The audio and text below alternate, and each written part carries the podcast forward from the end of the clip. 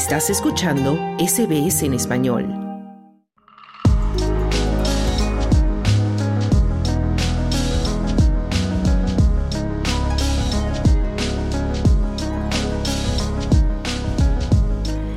El concurso de poesía en español Trilce, que se organiza en Australia, está creciendo en participantes, algo que llena de satisfacción a su creador, el poeta peruano Enrique Horna.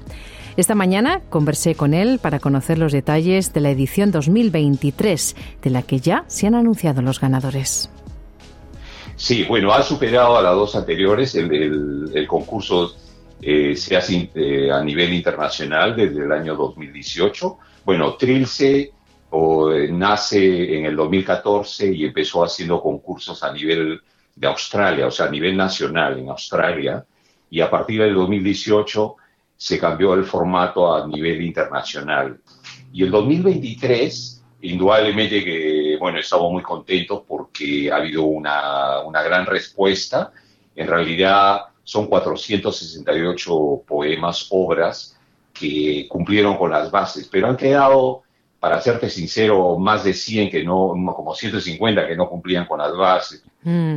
Bueno, la ganadora ha sido una obra titulada Conversación con César Vallejo sobre la ciudad, que ha sido presentada bajo el seudónimo El Vigía. ¿Qué destacas de esta obra, Enrique? Bueno, es, es una obra escrita en prosa poética, eh, el autor es un poeta cubano bastante reconocido, eh, con una excelente trayectoria. Bueno, de profesión es abogado, pero es un escritor, es un poeta que ha, ya ha ganado anteriores premios en España, en Cuba, es muy reconocido. ¿no? La obra es eh, básicamente es en prosa poética, es, como dice el título, una comparación con Vallejo en la ciudad. Bueno, la estructura, la forma como está escrita es muy intensa, ¿no? En mi opinión.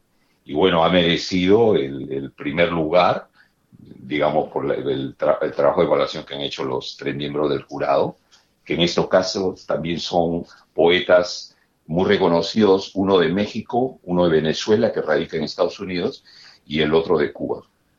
Ahora, la forma como se evalúan, y eso es bueno eh, que los oyentes lo entiendan. El concurso es totalmente transparente, o sea, mi labor, claro, como organizador, patrocinador, eh, yo recibo las obras, o sea, los autores envían dos correos electrónicos eh, o un correo con los datos de la obra y con el seudónimo, y otro con los datos personales y su documento de identidad, su país de origen, etcétera, su nombre, apellido, los, los miembros del jurado reciben solamente la obra con el seudónimo. Ellos no saben quién es el autor, cuál es el país de origen, cuál es su trayectoria.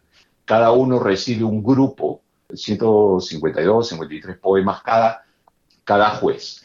Luego ellos realizan una evaluación de sus 150 poemas o más, evalúan los poemas, seleccionan 30 y luego se intercambian Luego de ahí seleccionan 10 cada uno, los 10, sus 10 mejores de cada uno, y luego en una decisión concertada deciden cuáles son los tres poemas a premiar.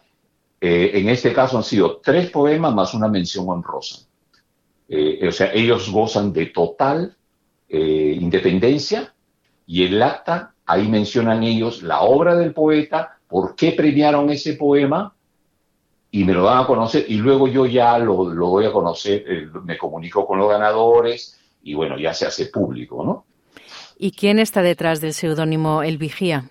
El Vigía está Luis, eh, Luis Manuel Pérez Boitiel, es un poeta cubano eh, de una amplia trayectoria, es, es incluso Premio de las Américas. En realidad el concurso está abierto a todos, mm. pero en este concurso se presentan escritores, poetas de amplia trayectoria, eh, incluso catedráticos, profesores, pero también se presentan eh, otros poetas que, vamos a decir, hasta amas de casa que les gusta escribir, ¿no? Porque tú sabes que la poesía no es una carrera, es simplemente una pasión mm. y, hay gente que escribe independientemente de su profesión y su actividad, ¿no? O sea, es abierto no hay ninguna restricción, es abierto, totalmente abierto, mm. no, no hay ninguna restricción.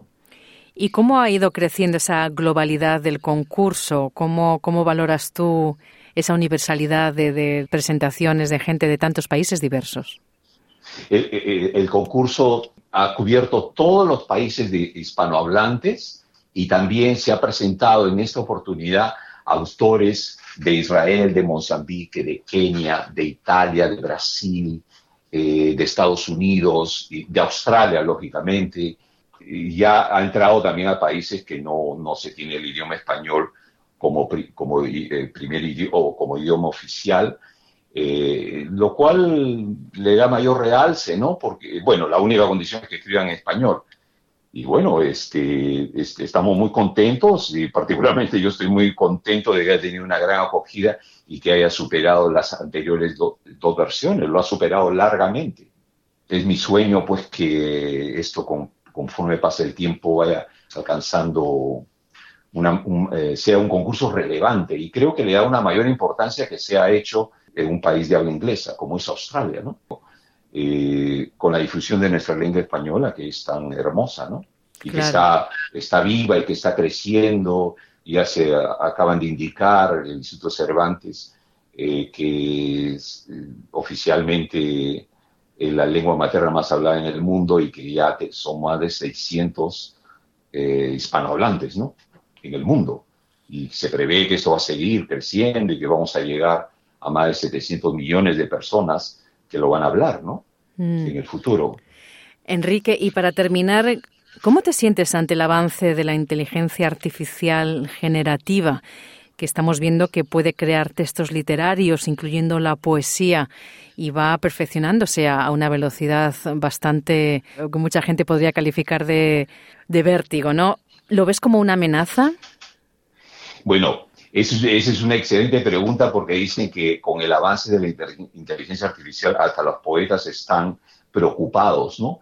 Pero yo este, me reafirmo de que mm, la inteligencia artificial no va a poder reemplazar la emoción humana.